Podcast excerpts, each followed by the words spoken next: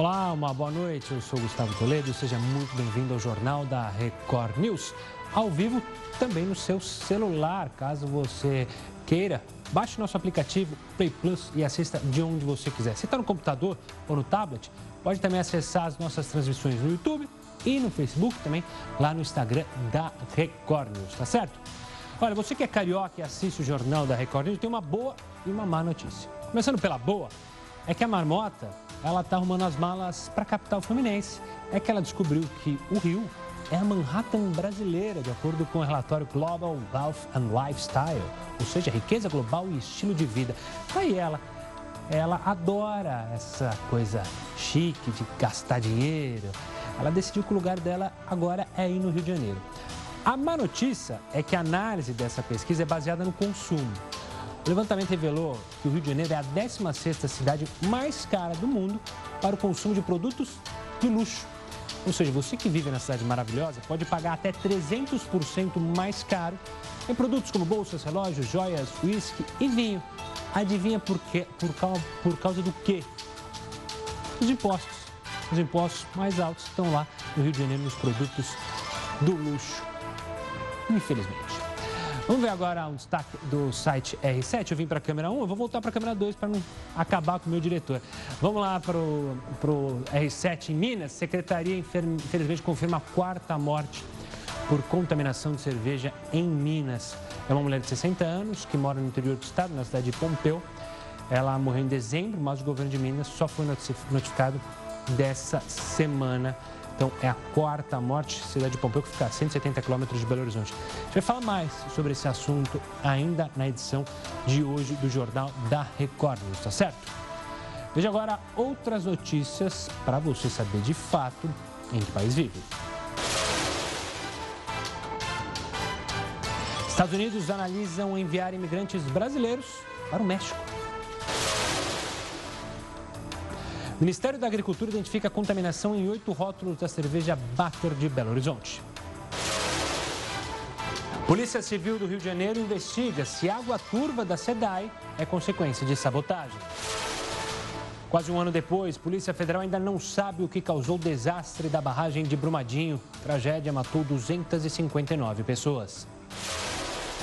Nível dos reservatórios de hidrelétricas das regiões Sudeste e Centro-Oeste é o menor desde 2015 mas autoridades negam risco de falta de energia no país. Surto de dengue ameaça Espírito Santo, Rio de Janeiro e os nove estados do Nordeste. São Paulo é uma das cidades mais desiguais no acesso ao emprego. Os meios de transporte interferem diretamente nisso. E você enfrenta dificuldades na hora de ir ao trabalho? O transporte público na sua cidade ajuda ou atrapalha? Mande a sua mensagem no nosso WhatsApp, que é o 11 942 128 782 Repetindo, 942-128-782. Seguro-desemprego é corrigido e parcelas vão até R$ 1.800. Países querem que Irã indenize vítimas de avião abatido por míssil. Canadá, Ucrânia, Suécia, Afeganistão e Reino Unido cobram investigação profunda.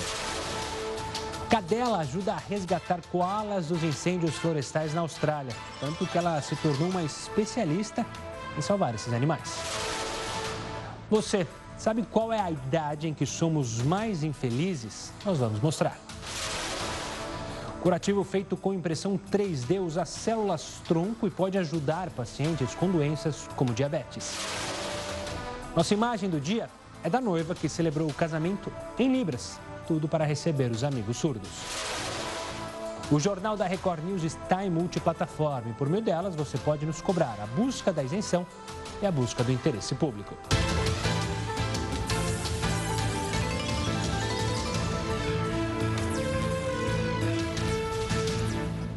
E sempre é bom lembrar que eu espero os seus comentários sobre o nosso jornal usando a hashtag JRNews lá no Twitter e também nas nossas transmissões do Facebook e no YouTube. No Facebook eu sempre estou de olho e adoro quando vocês mandam é, dicas de entrevistas, também opiniões sobre o material que a gente produz aqui no jornal e mostra para vocês. Por favor, toda crítica é válida, seja ela boa ou seja ruim.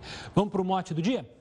Vamos para o nosso telão mostrar mais um mote. Hoje a frase é dele, que eu tenho certeza que vocês é de casa, muitos adoram, Mário Sérgio Cortella.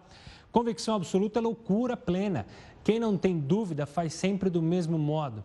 Quem tem dúvida se inova, se reinventa.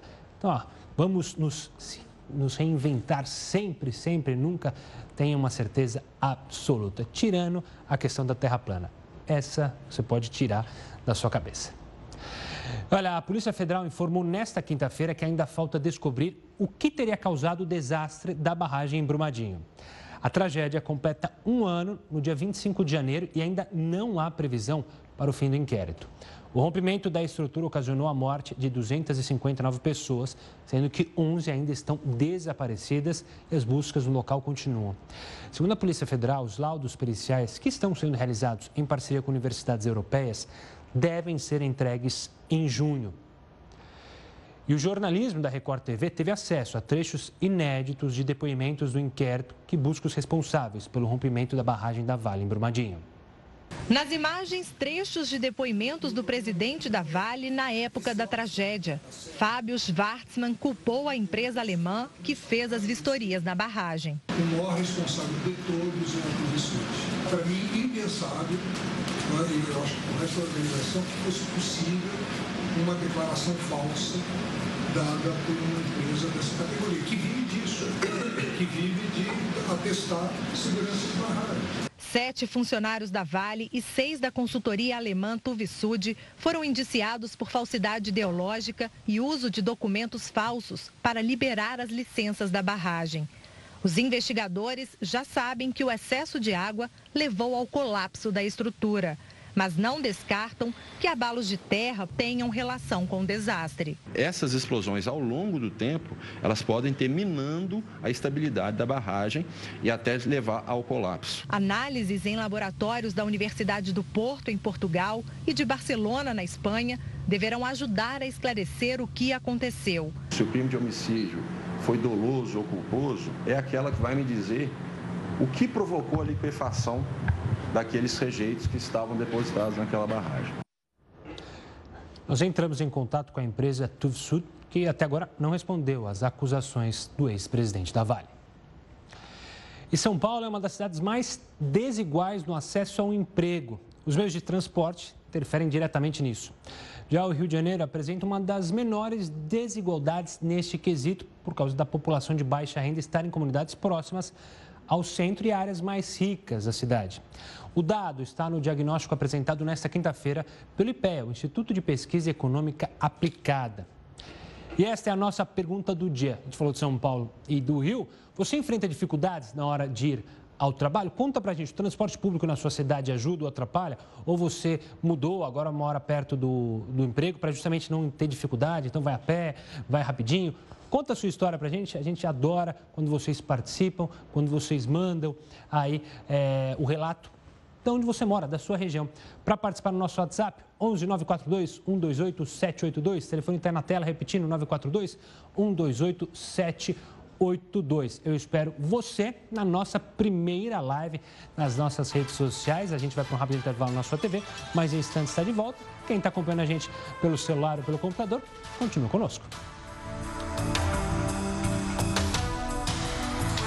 Estamos de volta para falar que nesta quinta-feira o presidente Jair Bolsonaro e o ministro da Educação, Abraham Weintraub, anunciaram durante a live semanal um aumento no piso do salário dos professores do ensino básico desse aumento de 12,84%, eu sei que ainda é baixo em relação que ela, o que deveria ser, porque são, esses professores são os professores heróis, presidente. Então está saindo de 2.557 para 2.886, que é o, o salário de referência. Na maior parte dos estados e municípios, ele reajusta toda a cadeia. Já que o Weintraub levantou, a nossa equipe do Jornal da Record News corta. Lembrando, a gente vai ter é, escolha para vereador esse ano, por causa das eleições municipais, e a gente criou uma campanha. Põe já a nossa hashtag na tela. Cadê ela? Eu quero ver a hashtag. Isso, põe a hashtag, não põe minha cara, não. Salário vereador professor, igual de professor, uma hashtag levantada pelo professor Heroto Barbeiro. Então, pressione o seu candidato, é, já que muitos candidatos a vereador vão falar que não vão pelo dinheiro, então pressione, ó, salário vereador igual ao professor Lute, Por isso, afinal, como o Weintraub falou, é, esse salário é muito abaixo do que os nossos professores merecem. Eu tenho certeza que você na sua casa tem uma ótima lembrança de algum professor que marcou a sua vida, tá certo? É, mudando muito de assunto, o Ministério da Agricultura apontou que oito rótulos de cervejas da Baker estão contaminados. No total, então, seriam 21 lotes contendo substâncias tóxicas. A presença delas na cerveja seria a causadora da morte de quatro pessoas e a intoxicação de outras 18 em Minas Gerais, isso nos números iniciais.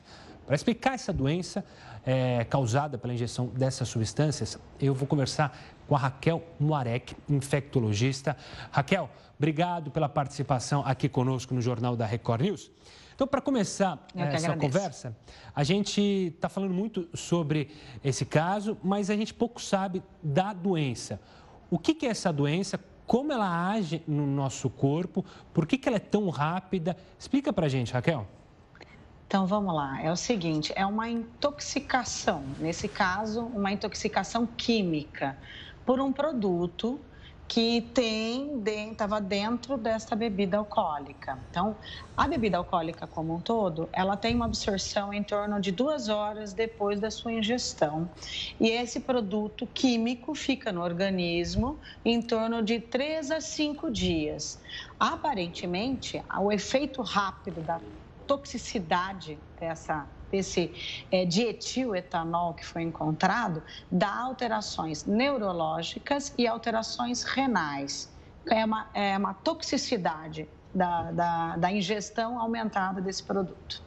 Raquel, é, como que a gente consegue diferenciar, é, em um primeiro momento, dá para diferenciar pelo menos, uma infecção de algo químico, de algo, uma substância química, como essa que você citou, para uma infecção alimentar? Porque creio que muita gente que, tá, que, aconteceu com, que aconteceu isso lá em Minas deve ter pensado, comi algo que não me fez bem.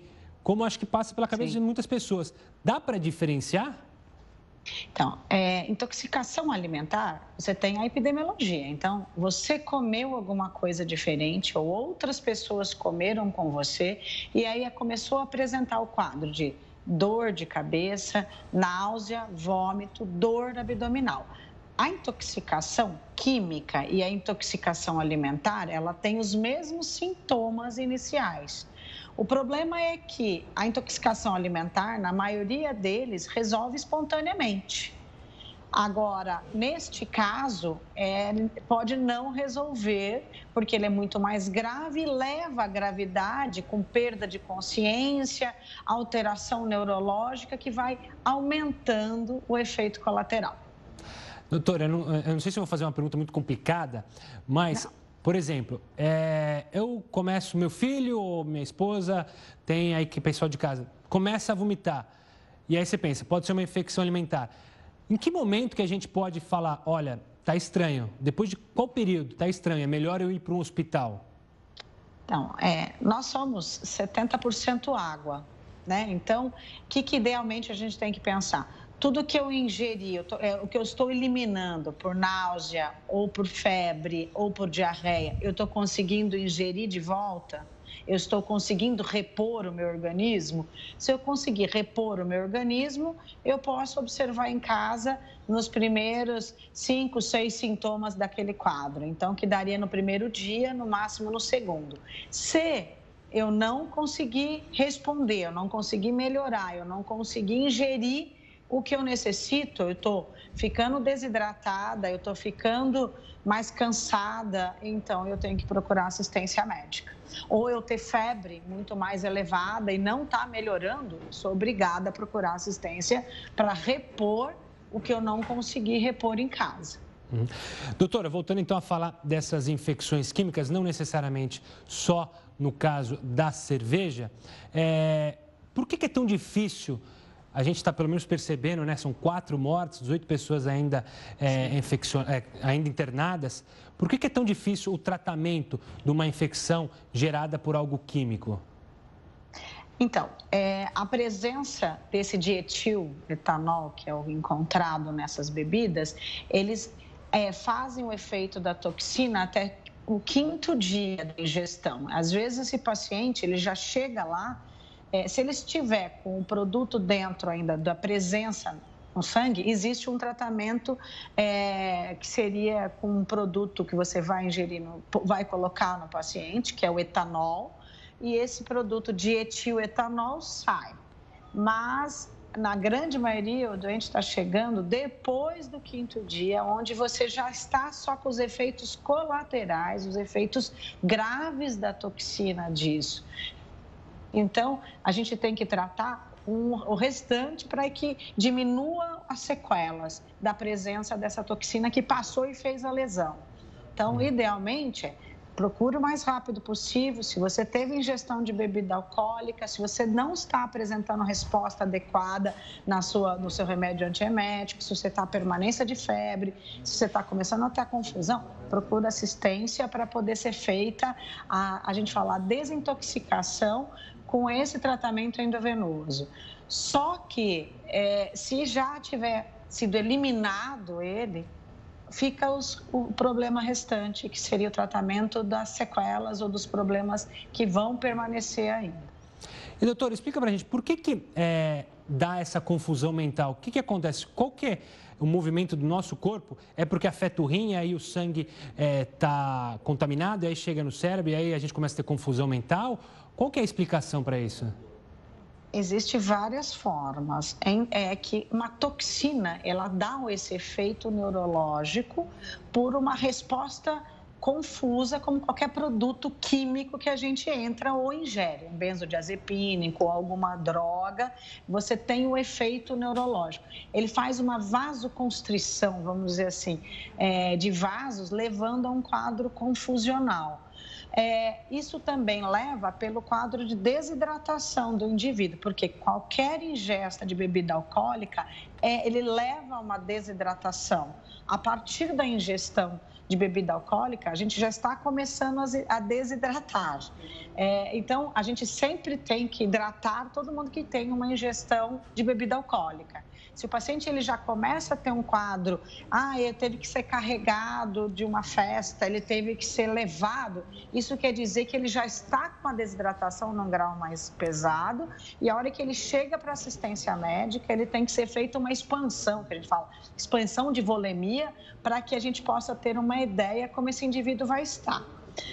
A falta também da, é, de beber e comer junto, o não comer leva à falta da glicose a glicose também para o sistema nervoso central ele é prejudicial. Então, açúcar ajuda a, a, manter os vasos mais abertos no sistema nervoso central e isso melhora a hidratação e melhora o quadro neurológico. Então, é, idealmente, o paciente ele tem que ser visto a hora que ele não responde adequado, como um paciente grave, tem que ser feita hidratação, tem que controlar a sua glicemia e se tiver com a função renal alterada, já partir por um quadro dialítico melhor para poder tirar essa toxina do corpo. Doutora, para finalizar nosso bate-papo, já que o nosso tempo está acabando, é, assim como outras doenças, a, doenças e é, a infecção é, via química, ela também pode ser agravada dependendo da idade? Ou seja, quanto mais velho, quanto mais novo, pior? Excelente pergunta. Então, é assim: todo indivíduo é, se você é super saudável e teve um aumento de ingesta de bebida alcoólica é, esporádico ou agora, é, o seu fígado ele consegue fazer a metabolização e a saída mais ou menos espontânea se você se hidratar. A pessoa que é hipertensa, que ela já tem ingesta de bebida alcoólica recorrente, se ela já é mais idosa, se ela já tem alguma alteração renal, né? Se ela tem uma alteração cardíaca, é, esse paciente vai apresentar os sintomas muito mais graves. Então, a gente precisa entender como é que o nosso organismo é. Se a uhum. gente bebe muito ou se a gente bebe pouco, responde melhor, vamos dizer assim. Doutora, muito obrigado pelas explicações de forma simples para a gente em casa entender. Afinal, época de verão, muita gente sofre com infecções eh, alimentares, às vezes é, entra num mar que está sujo e também passa mal, e aí para não confundir. Doutora, muito obrigado e até uma próxima. Eu agradeço. Então fica aviso aí para você ficar atento, né? A gente pegou a história lá de Minas, tentou te explicar para se um dia acontecer alguma infecção é, química, como a gente mostrou, e não alimentar, você saber as diferenças. Agora a gente fala de aplicativos que são populares em todo o mundo, incluindo Tinder e Grindr, que estão sendo acusados de compartilhar informações dos usuários com empresas. Até a localização do seu celular pode ser acessado por essas empresas. Saiba agora como impedir que isso aconteça, aconteça no texto da Camila Negrão. Localização, sexualidade visão política, endereço de IP. Você compartilharia essas informações em sã consciência com desconhecidos? Sinto lhe informar, mas se você usa aplicativos, provavelmente já está fazendo isso. De acordo com um estudo da Noruega, os dados dos usuários de Tinder, Grindr, Okpid e Clue são transmitidos para empresas parceiras destes aplicativos. Elas, por sua vez, compartilham as informações com várias outras companhias. Por que isso acontece?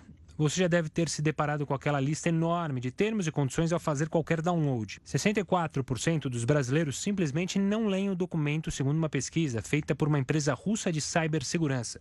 Se identificou? Voltando ao estudo norueguês, os aplicativos mencionados não oferecem clareza sobre quais informações estão sendo compartilhadas e também não possibilitam que o usuário reveja essa configuração. Lembra daquela frase: não tem remédio, remediado está? Pois é, os dados já foram compartilhados, então não podem ser recuperados. O que pode ser feito é evitar a transmissão de informações daqui para frente. O vazamento da localização do celular é um dos que mais gera preocupação. Por isso, os especialistas orientam que os usuários evitem compartilhá-la com qualquer serviço. Mas como faz isso? Este procedimento varia conforme o sistema operacional do celular. Nos iPhones, o compartilhamento pode ser desativado dentro da aba Serviços de Localização de Privacidade, que fica dentro das configurações. Lá você pode escolher quais aplicativos podem acessá-la. Existe ainda a opção de impedir que os aplicativos acessem a localização em segundo plano. Essa opção pode ser escolhida dentro dos ajustes na aba Atualização em segundo plano. Já nos celulares que usam o sistema Android, você pode acessar o menu Localização, que fica dentro das configurações. Assim como nos iPhones, é possível escolher qual aplicativo pode acessar o local do smartphone. Outra configuração que pode ser alterada é o chamado ID de publicidade. Geralmente, a atividade de um celular é rastreada por esse ID, que nada mais é que um número criado pelo próprio telefone e enviado aos fabricantes de aplicativos e empresas que fazem anúncios dentro deles. Quem usa o sistema iOS da Apple pode desativar essa função no menu de publicidade localizado nos ajustes de privacidade do iPhone. Já no sistema Android, a personalização de anúncios pode ser desabilitada no menu de anúncios que está nas configurações do Google. Parar de usar os aplicativos não parece uma opção viável, certo?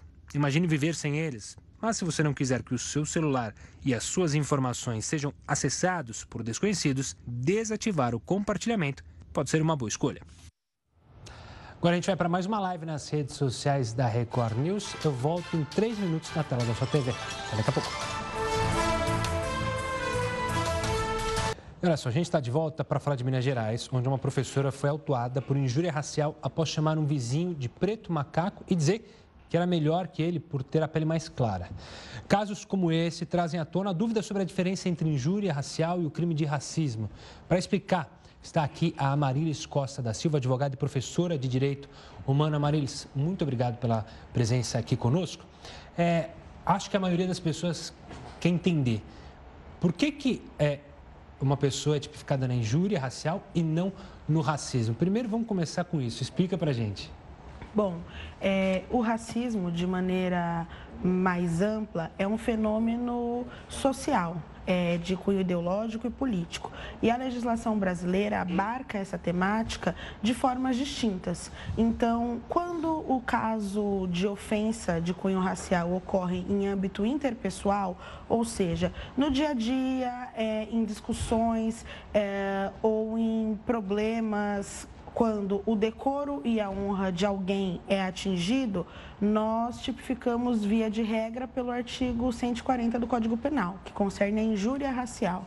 Em outro lado, em outra ponta, quando a coletividade é, é uma coletividade é ofendida em razão de raça, cor, etnia, religião, ah, Tipificamos, então, pela Lei 7.716 de 89, que é a lei que trata dos crimes de racismo. Ou seja, então, quando é diretamente a um indivíduo, uma pessoa, como foi o caso da professora lá em Minas, entra como injúria. E aí, quando você está dizendo, então, você critica ou faz é, perde decoro, como você falou, a uma coletividade, ou seja, aos negros, aos japoneses, enfim, a qualquer tipo de raça, aí vai no racismo. E a diferença de pena? Existe diferença de pena para injúria racial? Injúria racial é mais leve que o crime de racismo? Correto. Então, a injúria racial, ela trata das relações interpessoais e o racismo trata do fenômeno social de maneira mais ampliada. Por tratar de um fenômeno social de maneira mais ampliada e de uma questão que é, atinge profundamente uma coletividade, uma gama de pessoas, o racismo ele tem uma pena mais severa. O racismo, na forma da lei, é imprescritível, inafiançável. Isso significa dizer que a forma de processamento do crime de racismo é uma forma mais severa e que tem é, uma gama de legislações mais robustas com o intuito de apenar e posteriormente ressocializar esse indivíduo.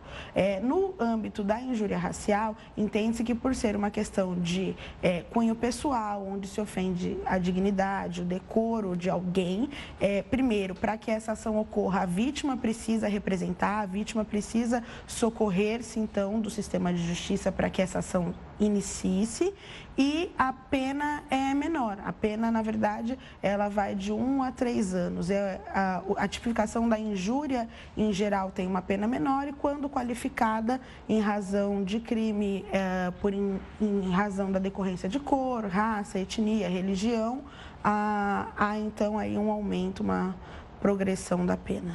Bom, pelo que é, você está me dizendo, Marilis, uma pessoa que comete uma injúria, entre aspas, é bem menor que a do racismo. Mas se essa pessoa, e isso não, não é um caso. É, un, é, não é. Não é como é que eu posso ver? Eu perdi até a palavra. Mas enfim, uma, não é um caso que acontece bastante, é de muitas pessoas serem acusadas de injúria. E aí você vai puxar a ficha corrida da pessoa, tem lá outras injúrias raciais, às vezes é o mesmo grupo ou até outros, então ele critica talvez o japonês, depois criticou um negro ou criticou várias vezes negros. É isso aí, ele é considerado só injúria ou ele pode agravar? É, é muito importante nós dizermos que ambos são crimes. O que ocorre é que a forma que uh, esse indivíduo pratica o crime vai é, trazê-lo para uma legislação ou para outra. De fato, é, o cometimento contumaz, ou seja, uma, um indivíduo que repetidamente incorre na mesma ação, pode ter um agravamento de pena, verifica-se então a primariedade ou não desse indivíduo, mas isso não significa dizer, é, num primeiro momento, que haverá a configuração do crime de racismo em razão das reiteradas práticas de injúria.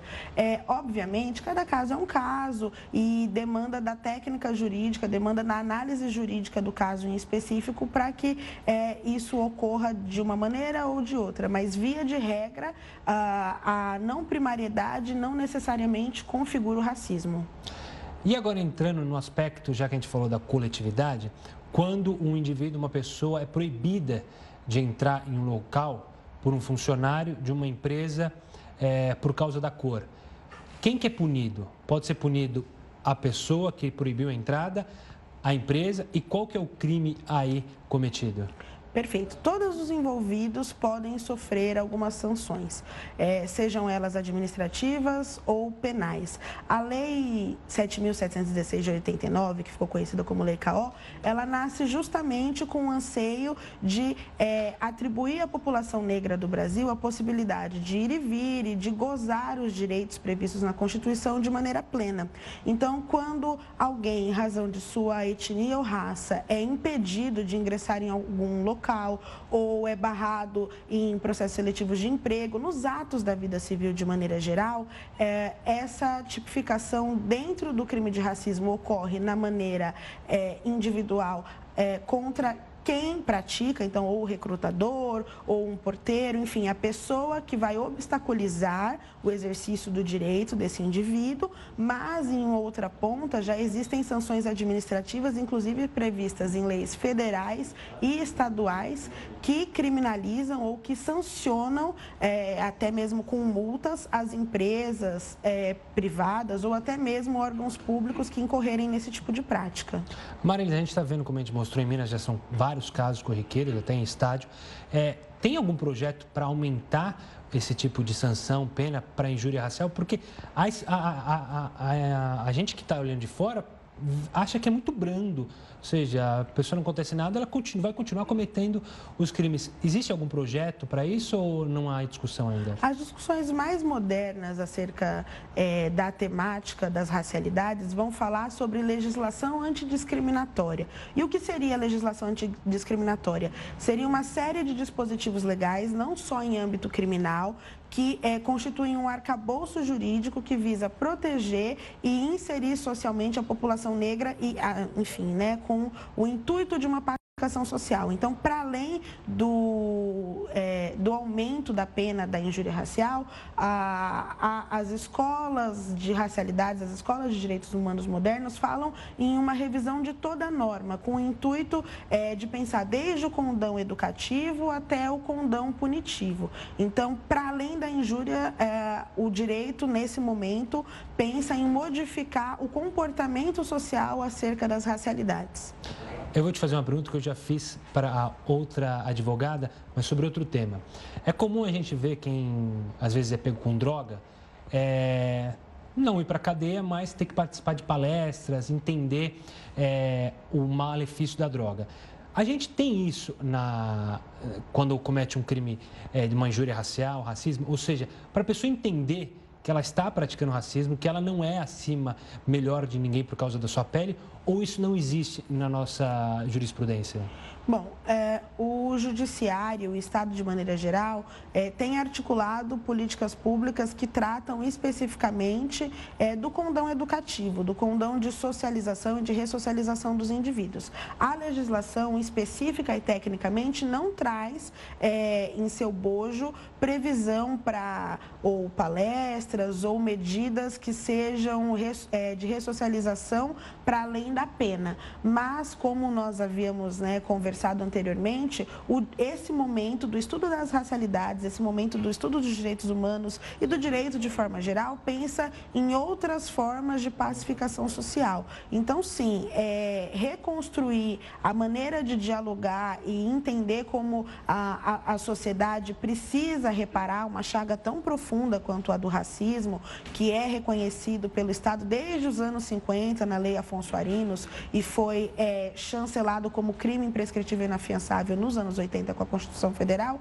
é muitíssimo importante. Uh, então, há todo um movimento, desde é, da sociedade civil até as escolas de direito, as escolas penais, de uma reorganização da legislação com o intuito é, de repensar as formas de punir e, e pensar num controle social no que tange às práticas de racismo. Amarilis, foi um prazer receber você aqui e tentar entender as diferenças da injúria para o racismo. Obrigada Muito e até obrigada. uma próxima, Amarilis. Obrigada. Então tá aí. A gente, claro, tem que discutir, tem que debater muito. É uma chaga, como a Marilis falou, é preciso falar, não pode deixar escondido. Mudando de assunto, voltando, falando agora é, dos Estados Unidos, veja só, eles estão estudando a possibilidade de enviar de volta ao México brasileiros que cruzaram ilegalmente a fronteira para migrar ao território norte-americano. A informação é de fontes oficiais dos dois países. A avaliação ocorre como uma reação ao aumento no número de cidadãos brasileiros que chegam aos Estados Unidos pela fronteira com o México. E o número de residentes brasileiros agora em Portugal aumentou 43% no ano passado e chegou ao recorde de 150 mil 864 brasileiros. Os emigrantes nesta nova onda de pedidos de residência em Portugal têm um perfil profissional qualificado. Eles deixam os empregos do Brasil em busca de mais qualidade de vida e preferem receber um salário até menor em troca de segurança para a família.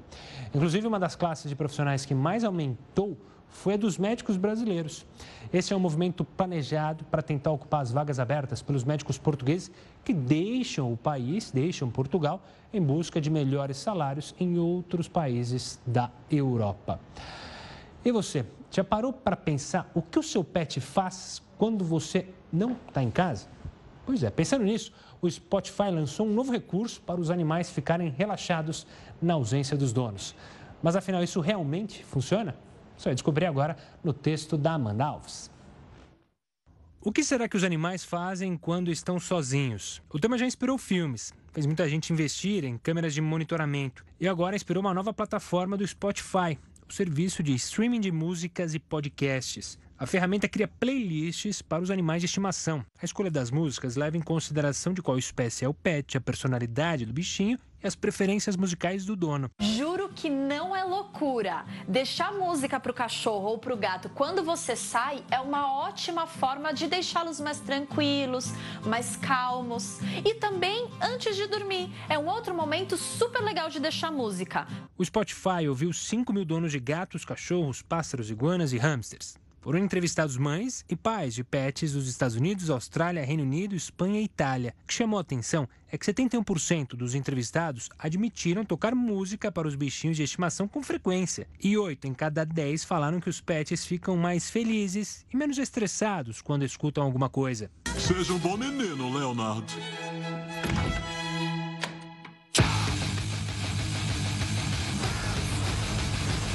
A pesquisa também descobriu que 46% dos donos de animais de estimação sentem que a música é um calmante para seus pets, enquanto 69% cantam para seus animais e 57% dançam com eles.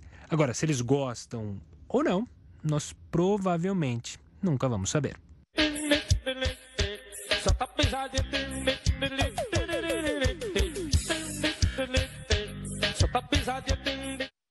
Você que assiste a gente, manda a, a sua fala aí. Vocês também põem musiquinha pro cachorro de vocês, pro gatinho? Vocês dançam com eles? Cantam? Eu quero saber. Manda mensagem também nas nossas redes sociais, no Twitter, no Facebook, na nossa live, para eu saber se vocês também dançam. Eu assumo que às vezes põe umas musiquinhas, mas mais relaxantes pro meu bulldog inglês, o Raquinho. Agora a gente vai para mais uma live nas redes sociais e eu espero a sua participação.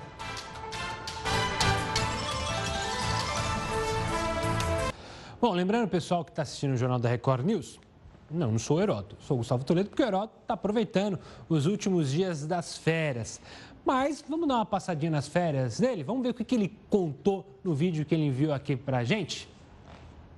Um dia antes do presidente Jair Bolsonaro chegar aqui na Índia, onde eu estou, a Corte de Justiça de Delhi vai decidir se comuta ou não quatro estupradores condenados à pena de morte.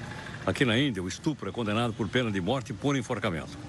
Um outro ponto importante para o presidente Bolsonaro e para o primeiro-ministro da Índia, que é o Modi, é de que os dois países, a Índia e o Brasil, estão sendo indicados para fazer parte do corpo de segurança, do Conselho de Segurança Permanente da Organização das Nações Unidas, que seria muito bom para os dois países. E o terceiro ponto é que a economia da Índia, o produto interno bruto aqui, cresceu 5% o ano passado, o Brasil cresceu 1%. Mas a verdade é que os 5% da Índia é quase como 1% do Brasil. 5% é muito pouco para esse país que tem mais de 1 bilhão e 300 milhões de habitantes. Portanto, falta de agenda não é para o presidente quando estiver aqui na Índia. Namastê.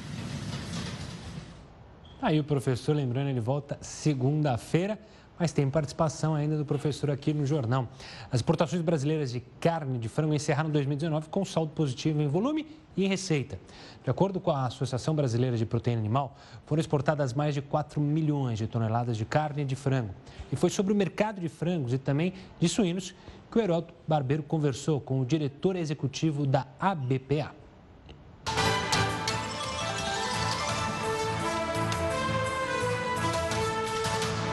Olha, você está acompanhando aqui uma série de entrevistas a respeito do ano de 2019.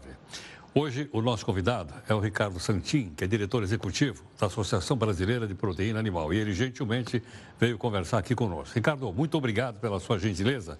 Bem-vindo aqui no nosso jornal multiplataforma. Obrigado. Ricardo, me diz o seguinte: qual é a área né, da proteína animal que você representa? Bem, nós trabalhamos com as proteínas de carne suína, carne de frango e peru e ovos. Sim. Esses setores, nós temos dado notícia por aqui, parece que é um setor que está se desenvolvendo muito, especialmente em relação ao mercado internacional. Procede isso?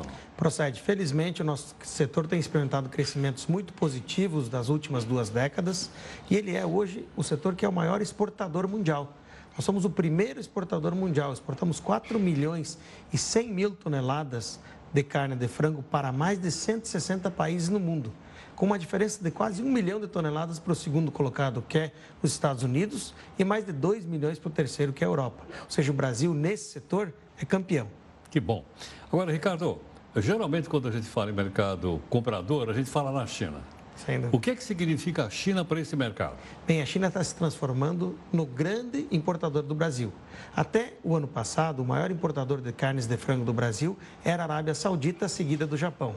Esse ano, em decorrência de uma crise que está tendo a peste suína africana em toda a Ásia, a China já passou a Arábia Saudita e deve ficar pelos próximos anos como o maior importador de carne de frango do Brasil, sem dúvida nenhuma, importando mais de 500 mil toneladas esse ano de 2019. Agora, o Brasil tem infra para produzir tudo isso, para abastecer esse mercado? Tem frango, tem frigorífico, tem gente para trabalhar ou não? Temos. O Brasil hoje abate 6 bilhões e 500 mil aves por ano. 6 bilhões? Quase uma para cada habitante da Terra, por ano. Por ano. Nós produzimos 52 bilhões de ovos por ano, ou seja, é uma estrutura muito grande. A indústria se preparou como a maior exportadora do mundo. Nós recebemos teste todo o mês. Tem algum país do mundo vindo investigar nossas indústrias e aprovando. Ou seja, então nós temos essa estrutura e, acima de tudo, nós temos um país e, uma, e um povo vocacionado para produzir alimento. O agronegócio é o grande motor da nossa economia brasileira, mas nas aves e na suinocultura, nós temos uma vocação natural de produzir, porque temos uma pequena propriedade baseada num sistema de integração, onde você une o pequeno produtor com o grande exportador.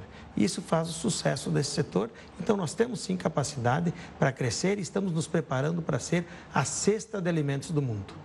Agora, esses produtos que a gente exporta, tem algum valor agregado, como a gente ouve falar isso mesmo? Sim, porque o frango e o ah. suíno nada mais são do que uma espiga de milho transformada em carne. Ou seja, nós já agregamos valor àquela produção in natura de soja e uhum. milho.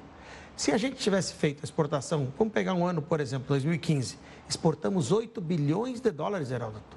Se essa exportação tivesse feita, sido feita em grãos, nós teríamos feito para o país 1,9 bilhões. Ou seja, a avicultura e a suinocultura agregaram para o, para o Brasil mais de 6 bilhões de dólares. Porque poderíamos vender o, o grão para eles produzirem em outro lugar.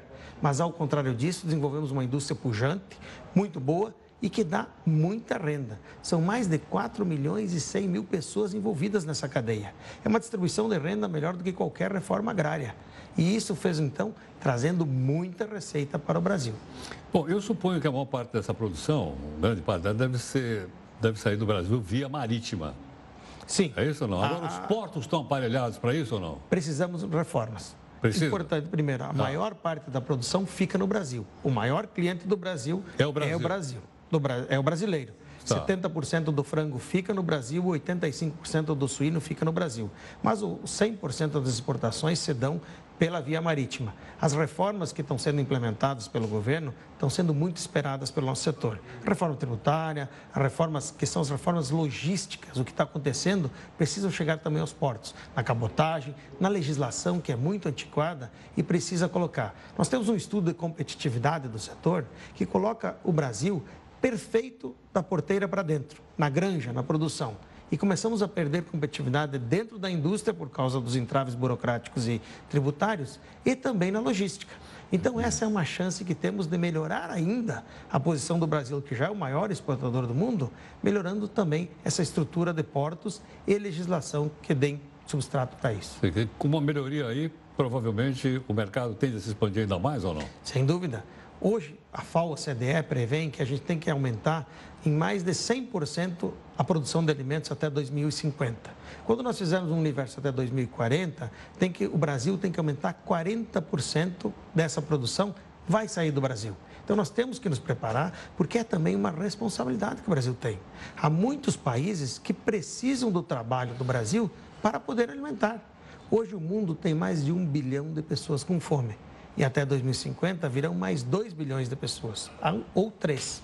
Então é necessário que o Brasil se prepare e nós estamos contando com o governo para reformas estruturantes que nos deem mais competitividade para que a gente também possa trazer mais renda, desde o nosso produtor de frango e de suíno lá na granja e de ovo, para o motorista do caminhão que transporta o animal, que transporta depois a mercadoria, para o mecânico que conserta o caminhão, para o trabalhador de chão de fábrica e para o administrador e dono das empresas. O Brasil se beneficia muito dessa cadeia que, volto a dizer, só de receita cambial, trouxe 8 bilhões de dólares nesse ano de 2019. Eu posso entender então que essa mão de obra indireta em volta é muito grande também ou não? É absolutamente Além do grande. pessoal que trabalha diretamente na cadeia? Diretamente nós temos 700 mil pessoas de chão de fábrica trabalhando. 700 mil? 700 mil.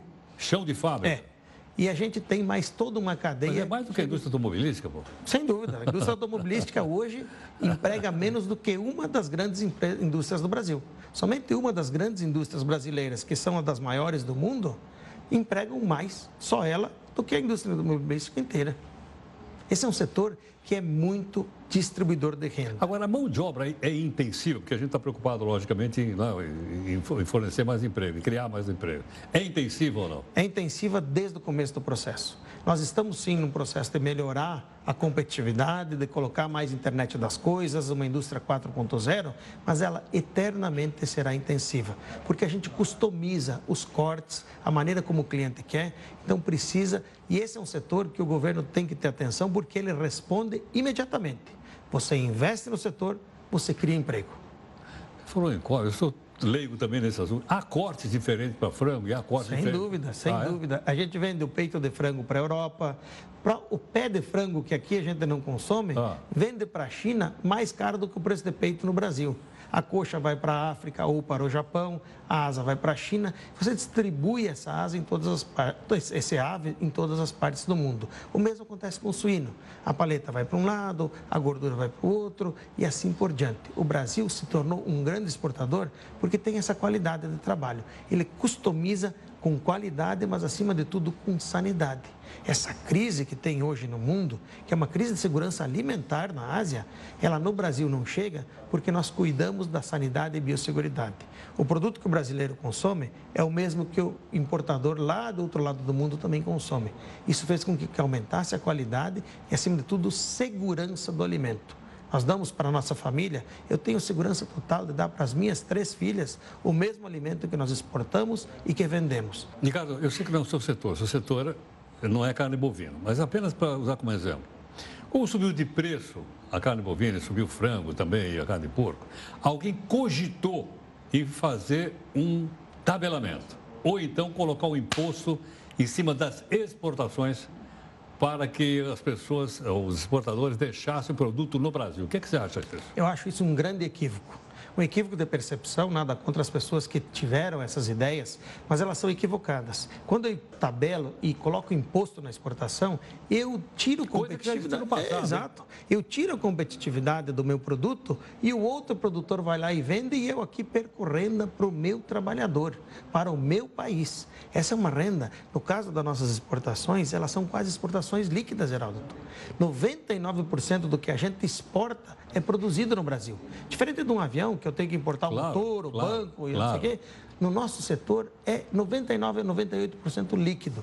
Então é um grande equívoco, eu respeito as manifestações de intenção, mas é um equívoco crasso querer criar imposto ou tabelar produtos. O Brasil, e eu garanto aqui para o brasileiro, não vai faltar carne para nós. Muito obrigado. Geraldo, obrigado. Quase que eu comprei um quilo de carne de frango de você agora. Se eu não fosse vegetariano. muito obrigado, muito obrigado. Obrigado. Muito obrigado aqui ao Ricardo Santin, diretor executivo da Associação Brasileira de Proteína Animal. Ah, você veja que é um setor extremamente interessante da nossa economia. não é? As perguntas foram de explicar de uma maneira bem fácil. Sou leigo também nesse assunto, ficou muito claro para mim. E eu acho que isso vai ajudar a gente a entender um pouco melhor o nosso país e a gente reproduzir isso com as pessoas que a gente conhece. Tudo bem?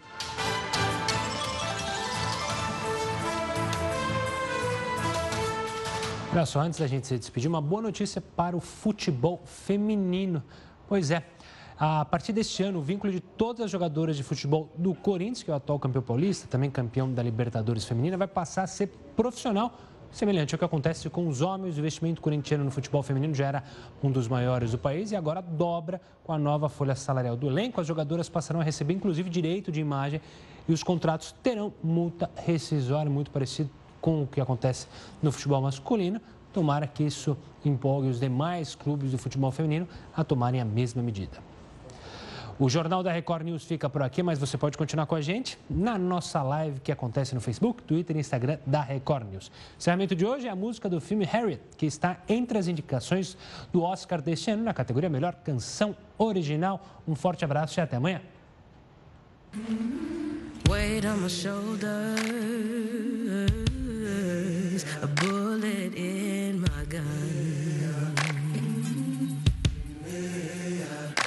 Oh, I got eyes in the back of my head,